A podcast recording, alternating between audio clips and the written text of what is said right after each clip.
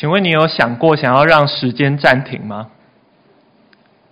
如果能够让时间停止，你会想要做什么事情呢？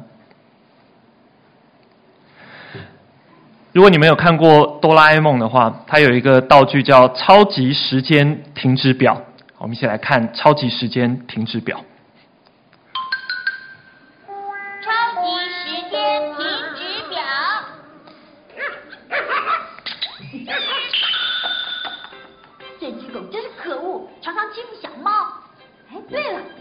个好点子，把小猫放在这里，小狗呢，把它放这里好了。好，这样就没问题了。时间啊，快冲吧！啊，那你的意思呢？听你的口气是不想要借给我喽？没有啊，我又没有这么说。那你就快一点借给我，漫画拿来。可是这是我刚才买的，我自己都还没有看呢。你就等我看完之后再看，不就好了吗？可是胖虎那家伙又在欺负弱小了。好，看我的。怎么样啊？你不服气是不是？那你最好要有觉悟了。现在。可恶！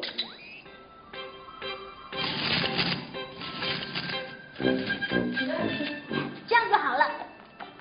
天哪，你的表情好恐怖哦。好，时间啦，快动吧！好重，重死我了！搞什么？这里为什么会有一个油桶？嗯，好了，快逃吧！嗯。哆啦 A 梦里面有超级时间停止表，按了这个表以后，大家都会暂停，然后只有按的人可以移动。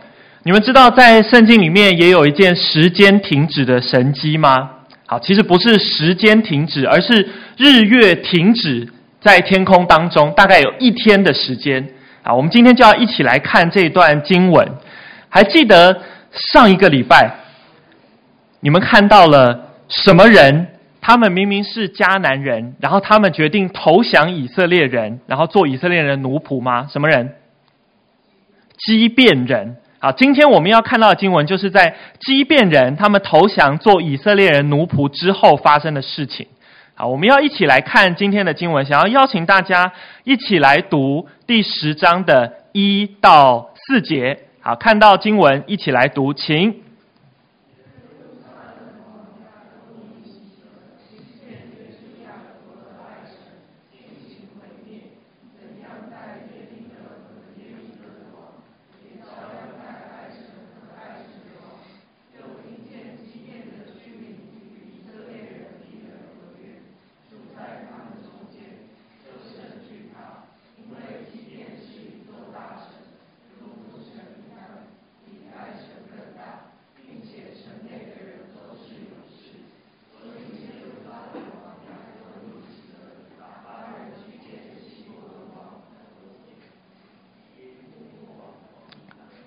拉吉王亚非亚和伊基伦王底璧。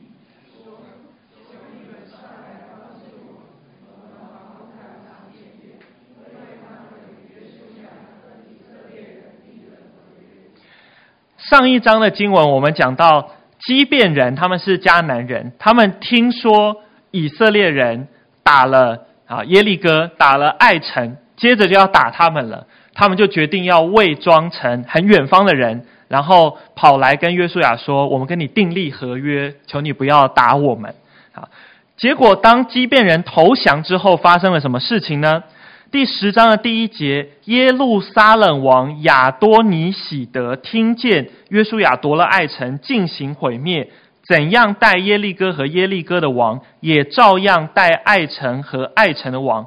又听见基遍的居民与以色列人立了合约，住在他们中间。这个耶路撒冷王亚多尼喜德，他不是以色列人哦。这个时候以色列还没有占领耶路撒冷城，所以这个耶路撒冷王亚多尼喜德，他是迦南人啊，他是亚摩利人。他听见了约书亚已经成功的打下了。耶利哥城打下了爱城，这是他听见第一个事情。他听见的第二个事情是，好，我们在上一章读到的，基遍人他们投降了以色列人，这件事让他非常的惧怕。为什么他很惧怕？因为他说，基遍是一座大城。如果连基遍这座迦南的大城都已经投降了以色列人的话，哇，那我们这些小城怎么办？那我们这些小城怎么样打得过？所以这个耶路撒冷王亚多尼喜德他就想了一个计谋，他要联合其他的王一起来对抗以色列人，所以他找了这些名字很难念的王啊，有什么王呢？有希伯伦王和弦、耶末王毗兰。啊，拉吉王亚非亚和伊基伦王底壁说：“拜托你们上来帮助我们，让我们一起攻打那个跟以色列人投降的基遍，因为他们已经跟以色列人签订了合约。我们赶快把他们打掉，以免以色列人的势力越来越大。”啊，我们要来看一下这个地理的位置。啊，这个是迦南的地图，大家可以看到，在你们的右边有一条河。有一有一座海，好，上面有一条河叫做约旦河，好，下面那个不是海，它是湖，就是死海，啊，那以色列人呢？他们从他们从东边往西边，就是越过了约旦河，他们已经在迦南地建立了第一个大本营，叫做吉甲，好，有看到吉甲吗？吉甲就是以色列人的大本营，他们从那里出发去攻打迦南的各城。所以他们打下了第一座城叫做耶利哥，啊，离吉甲最近的那一座城是耶利哥。他们已经打下了耶利哥城，接着他们花了两次的战役打下了第二座城，叫做爱城。好，打下耶利哥城，打下爱城。好，刚刚我们在经文里面看到的，当打下这两座城之后，接下来第三座城的就是基遍这座城。他们听说哇，以色列已经打过来了，赶快投降。跟以色列人订定了合约，所以现在你们看北边的吉甲、呃耶利哥、爱城、基遍，已经全部都是以色列的。好，那今天我们看到的，刚刚有一个王，他很惧怕，就是耶路撒冷王亚多尼喜德。你们看到在稍微往南边一点点，你们看到耶路撒冷。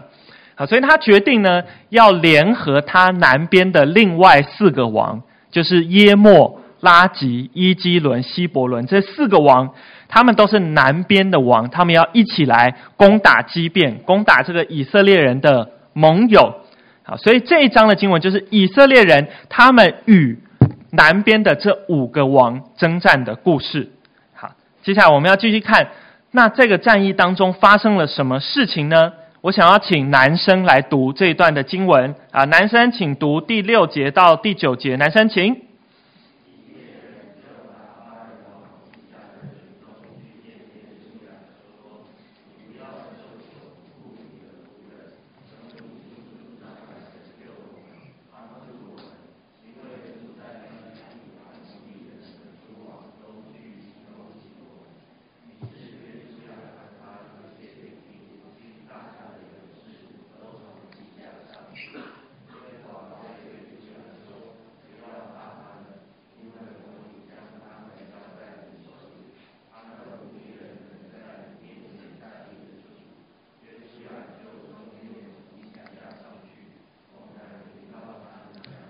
好，刚刚请男生，你有看到有一些男生没有念，男生们勇敢的念出来。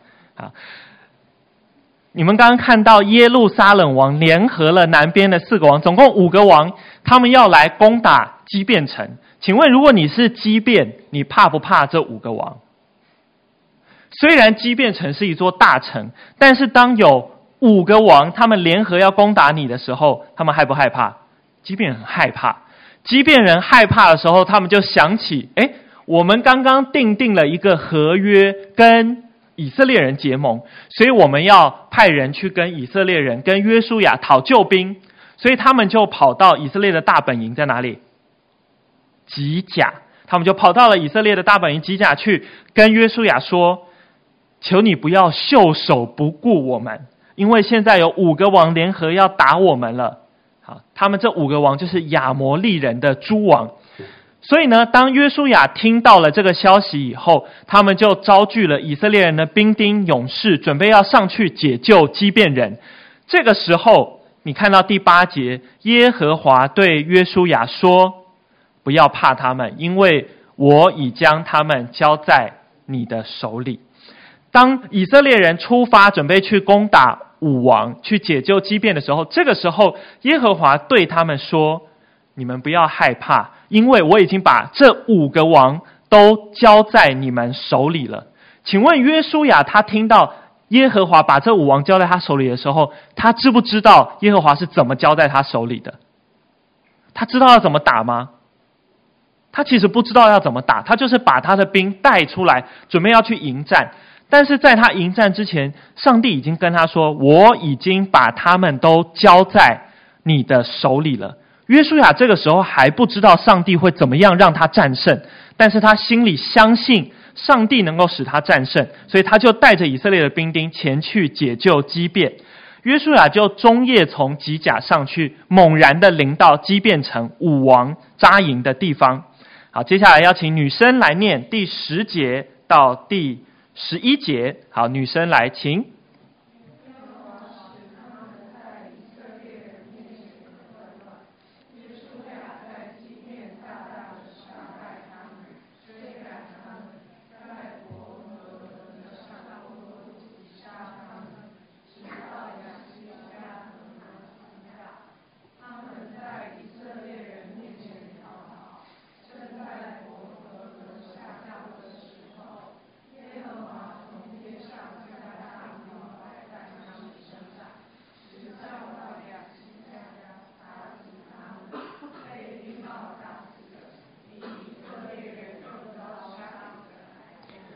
刚刚我们在经文里面看到，耶和华对约书亚说：“我已将他们都交在你们的手里。”接下来我们就看上帝怎么样把他们交在以色列人的手里。当以色列人猛然临到了基遍城，跟武王作战的时候，武王看到他们就溃乱，好，就是他们的兵丁原本都扎好营了，原本都摆好阵势的，突然就一片慌乱。结果呢？约书亚就在基变大大击杀，就是把他们打得落花流水。接着呢，约书亚还继续击杀武王。好，他们在伯和伦的上坡击杀他们，然后直到亚西加跟玛基大。他们在以色列人面前逃跑，正在伯和伦下坡的时候，哈，伯和伦是一个山坡。他们在上坡的时候击打武王。接着武王他们要准备往下跑的时候，发生了一件特别的神迹，就是。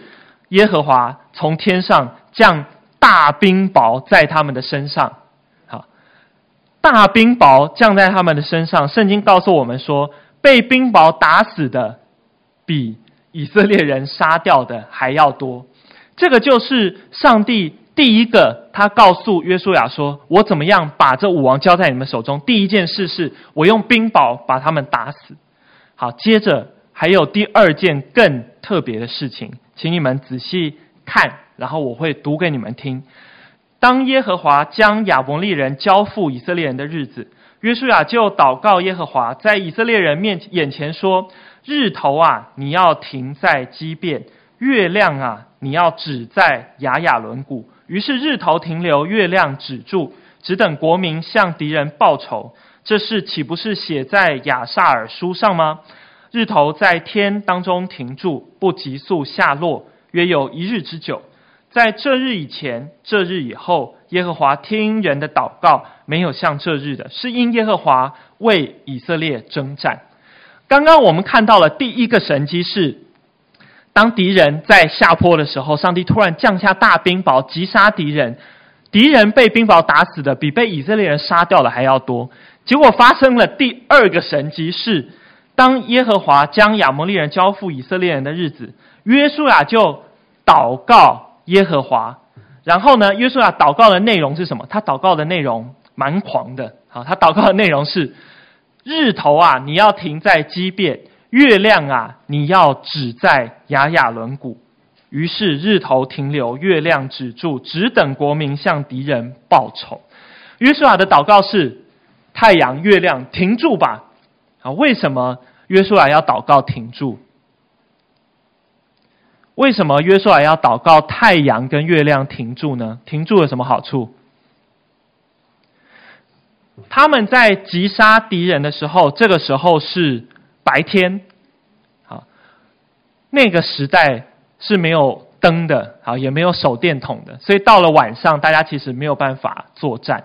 所以呢，当约书亚祷告日头停住的时候，代表白天的时间延长了，他们就可以继续作战，直到把敌人全部消灭为止。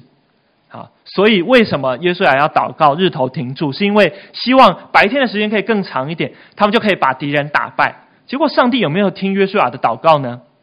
好，上帝有听约书亚的祷告，日头停留，月亮止住，只等到国民向敌人报仇。他说：“这事不是写在亚萨尔书上吗？”诶，请问亚萨尔书什么？你翻圣经的目录有没有看到亚萨尔书？啊，请问你们有翻到亚萨尔书的可以举手让我看一下。呃，牧学，你有翻到亚萨尔书吗？啊，没有，你有翻没有翻？哈，圣经目录里面你没有看到亚萨尔书这卷书啊？亚萨尔书到底是什么呢？好，这边除了这里提到亚萨尔书以外，我们在退休会当中还记得大卫啊，还有扫罗约拿单的故事，在撒母耳记下的第一章那边也有讲到亚萨尔书，他说。大卫听到了扫罗跟约拿丹战死，他写下了一首歌叫《公歌》，这首歌也记在亚萨尔书上面。啊，所以什么是亚萨尔书呢？它其实是以色列人的一本历史书啊，但是这本历史书没有收录在圣经里面，但是以色列人都知道有这卷历史书，所以这边约书亚记的作者他说：“诶，这件事情其实就写在我们的亚萨尔书当中，在亚萨尔书当中也有记载啊，记载的就是上帝使日头跟月亮。”停住，然后使约书亚战胜的这一件事情啊，他说：“这一次，在这日以前，在这日以后，耶和华听人的祷告，没有像这日的，是因耶和华为以色列征战。好，所以以后如果有人问你说：‘诶，上帝使日头停住的神迹是发生在哪里？’好，你就知道，就是发生在约书亚记第十章，上帝使。”让以色列人与武王征战的这一次的战役当中，这个就是上帝使日头停住的神迹。好，接着以色列人他们真的战胜了武王。好，战胜了武王之后呢？好，我想要请国中生来，国中生来念这一段经文，十六节到二十一节。所有的国中生，请看，请。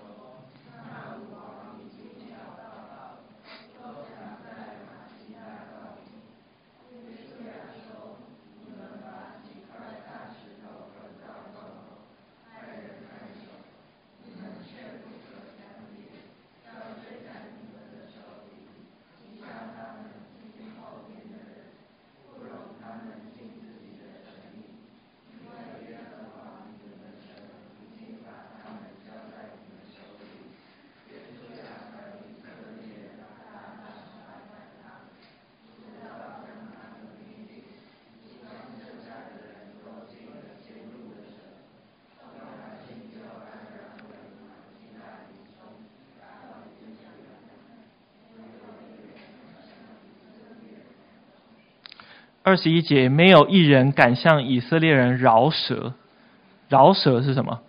是那个又又又那个饶舌啊？不是，饶舌是多嘴的意思啊。就是以色列人他们把仇敌完全击败了，没有人敢向以色列人多说一两句话。好，所有人都很听以色列人的话的意思。啊，刚刚我们讲到，在日头停住的那个战役当中，武王被。武王的军队被彻底击败了，好，但是军队被击败了，他们的统帅还在，武王他们就逃跑了。啊，结果逃跑有没有被找到？诶，有找到，有人就告诉约书亚说，武王他们就躲在玛基大的洞里面，好，那约书亚就吩咐他们说，约书亚是叫他们立刻进去洞里面把武王杀掉吗？好，不是，约书亚不是叫他们立刻就把武王杀掉。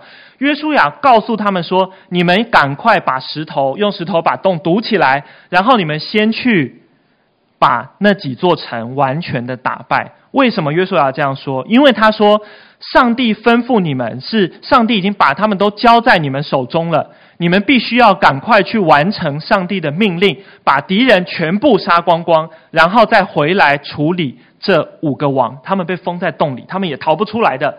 好，所以呢，以色列人他们就照着约书亚的吩咐，就用大石头把那个洞口堵住，他们就去击杀五王他们的城。然后接下来，他们把城大致的扫荡完毕以后，就回到营中，然后来见约书亚。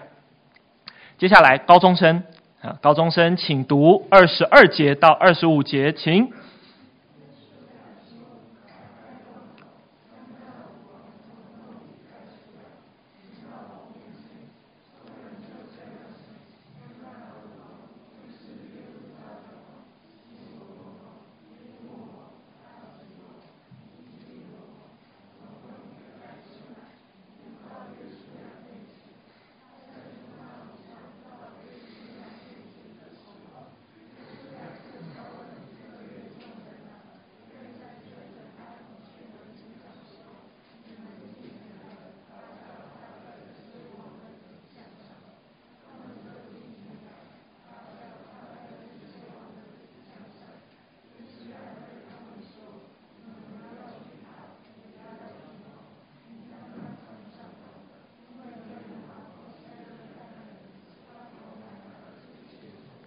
好，刚刚我们说那五王被找到了，他们藏在马基大的洞里面。上帝就约书亚就吩咐以色列人用石头先把洞口堵起来，他们先去扫荡那五王的城。当那五王的城都被击打完毕了以后，他们回来回到约书亚面前。这个时候，约书亚就要他们把石头搬开，然后把那五王带出来。把五王带出来以后，约书亚要他们做一个动作。好，什么动作？他要。军长把脚踏在这些王的颈项上，好，你们看到图，就是踏在颈项，就指啊，他们就趴在地上。然后呢，以色列人的军长啊，就是他们军队的首领，就脚抬起来，然后踩在他们的脖子上。啊，请问为什么要做这个动作呢？你们觉得这个动作是一个很有荣耀的动作，还是一个羞辱的动作？很明显是很羞辱的动作。你喜欢被踏在颈脖子上吗？啊，所以刚刚说很有荣耀的，等一下我可以踏在你颈项上。啊，这是一个羞辱的动作，代表我已经完全的使他们降服了。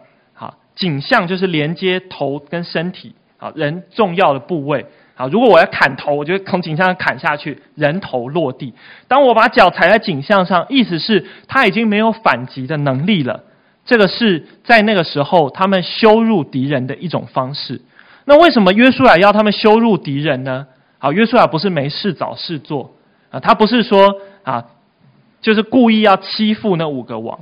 约书亚在军长做了这个动作之后，他告诉军长，他讲了一句话，他说：“你们不要惧怕，也不要惊惶，应当刚强壮胆，因为耶和华必这样待你们所要攻打的。”一切仇敌，这一个踏在景象上的动作是一个象征，代表今天上帝不止把这五个王交在你们的手中，未来整个迦南地所有的王，上帝也要这样对待他们。你们今天把脚踏在五王的景象上，以后你们也要把脚踏在所有迦南人的首领身上。约书亚对军长们说：“你们不要惧怕，也不要惊慌，应当刚强壮胆。”看到这句话，有没有觉得有一点熟悉？其实这句话是上帝曾经对约书亚讲的话。上帝要带领以色列人进迦南的时候，他曾经对约书亚讲过：“你要刚强壮胆，不要惧怕。”这个时候，约书亚也对他手下所有的士兵、军长说：“你们要刚强壮胆，不要惧怕。”约书亚自己经历到上帝曾经帮助他，他本来很害怕，但是他知道上帝的帮助，他看见上帝的拯救以后，他不惧怕。他现在也告诉他手下这些兵长说：“你们不要惧怕，也不要惊慌，因为上帝已经把整个迦南人所有的王都交在你们的手中了。”约书亚叫军长把脚踩在他们颈项上，接着啊，约书亚就把这五个王杀掉了，然后把他们的尸体丢在他们曾经藏过的洞里面，他们曾经藏过的洞就变成他们的墓穴了，然后拿石头一样堆在那边。啊，以色列人啊，在这个时候就完全的战胜了那五个王。今天我们。看到了以色列人战胜武王的这个战役。还记得我们今天的主题叫做什么吗？三个字加一个标点符号。好，我们的主题是停不停，不是超级时间停止表。好，我们主题是停不停。在今天的经文当中，你们看见了有一个东西停下来了。什么东西停下来了？上帝使什么东西停在天空当中？上帝使日头停在天空当中。好刚刚我们读到了第十三节的经文，他说：“于是日头停留，月亮止住，只等国民向敌人报仇。”这事岂不是写在亚萨尔书上吗？日头在天当中停住，不急速下落，约有一日之久。上帝使日头停住了，上帝行了一个大神迹来帮助以色列人。在今天的经文当中，又有一件事是不能停的。在第十九节说：“你们却不可单言，要追赶你们的仇敌，击杀他们颈后边的人，不容他们尽自己的诚意，因为耶和华你们的神已经把他们交在你们手里。”这句话是谁说的？约书亚说的。他在什么时候说的？他在武王已经被击败了，然后武王逃到洞里面去，以色列人正想要把武王杀掉的时候。约书亚说：“你们不要停在这边，你们不要单言浪费时间，你们要赶快去把武王所有的军队都先除掉，我们再来处理武王。”你们看到在第十九节，他说：“你们却不可单言。”在圣经当中，“单言”这一个词，在原文里面其实跟左边十三节的“停住”是同一个词。所以，上帝好像透过约书亚对以色列人说，在十九节，以色列人呐，你们不可以停住，像太阳停住一样。你们在这里看到的一个停是太阳停住了，上帝行了一个神迹，使以色列人可以战胜。但是同一个时间，上帝也要以色列人不要停住。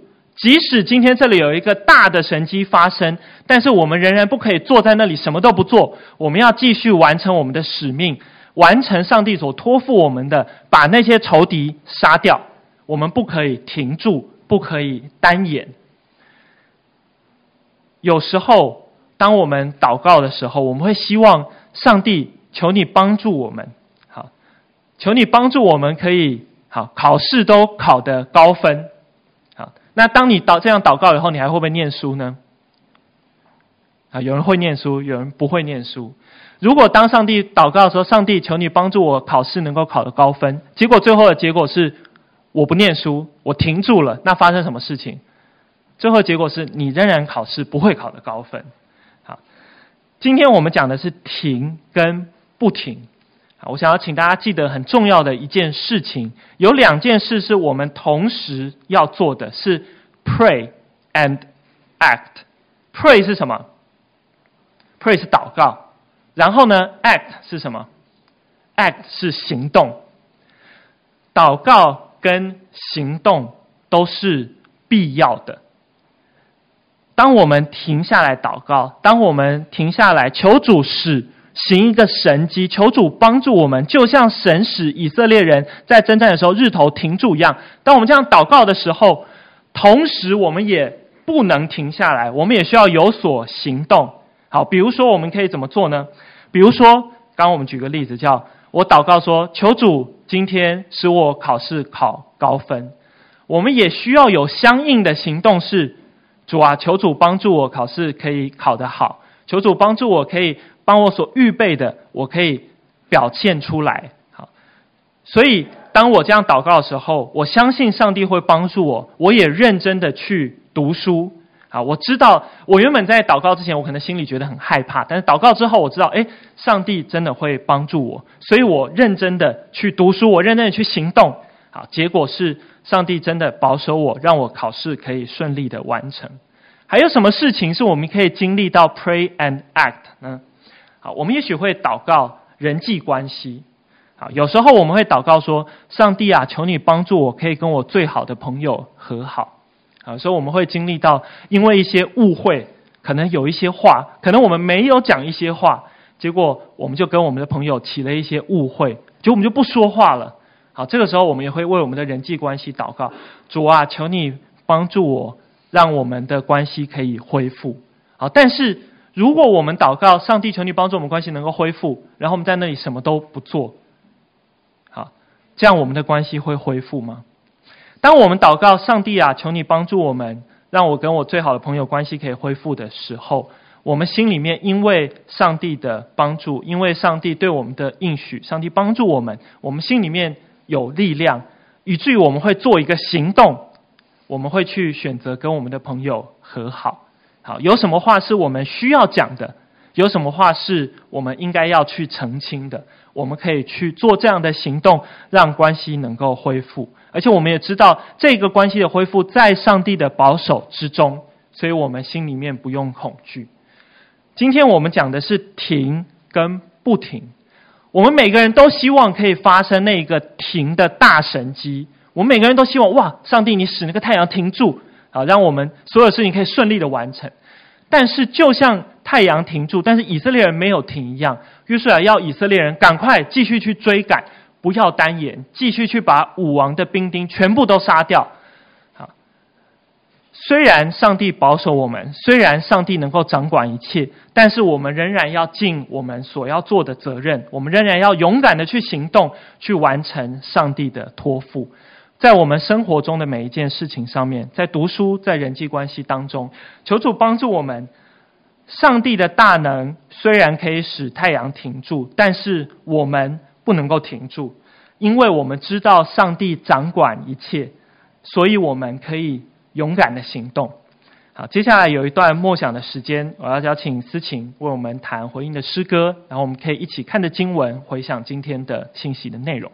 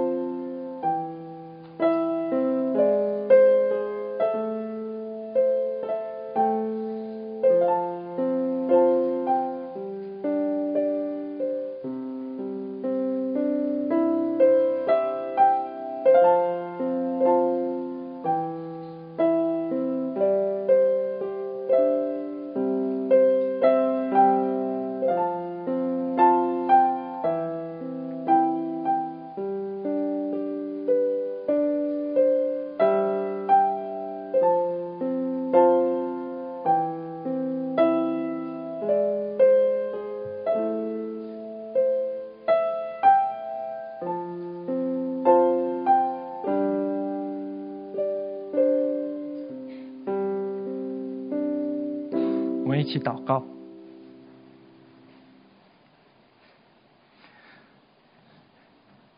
天父，求你让我们有一个依靠你的信心，知道你掌管一切。